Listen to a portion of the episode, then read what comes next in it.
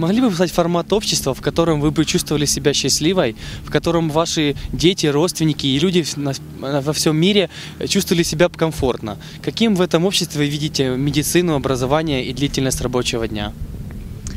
Э, значит, общество, хорошие зарплаты, пенсии, мир на Украине, наверное, чистый, красивый город. Ну, сортировка мусора, например, э, чтобы был проект. Э, это во всем мире уже принято делать. У нас еще пока этого нет. Возможно, больше каких-то доброчинных организаций по воспитанию детей, э, потом бассейны, спортивные школы, чтобы это все было доступно для детей, ну, для взрослых. А люди будут помогать в этом. Надо с детства учить детей не мусорить, Э, учить воспитанию. Мне кажется, так. Хотели бы вы жить в таком обществе, в котором длительность рабочего, э, рабочего дня э, не более чем 4 часов, 4 дня в неделю, бесплатное качественное медицина и образование? Ну, я думаю, 6-7 в день, рабочий день, этого достаточно, не больше. В принципе, как средний, наверное, сейчас рабочий день. Потом, да, хотелось бы, чтобы была бесплатная медицина и образование. Что бы вы еще хотели видеть в таком обществе?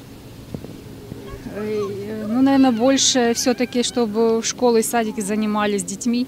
То есть это больше кружков, как раньше, наверное, было. Это больше доступность этого всего, чтобы это все расстраивали чтобы дети могли после школы не идти домой в компьютеры, а чтобы это было э, спортивные те же майданчики возле школы, э, чтобы они были доступны, чтобы их было больше, чем сейчас. Больше парков, больше каких-то центров э, развлечений совместных детей вместе с родителями.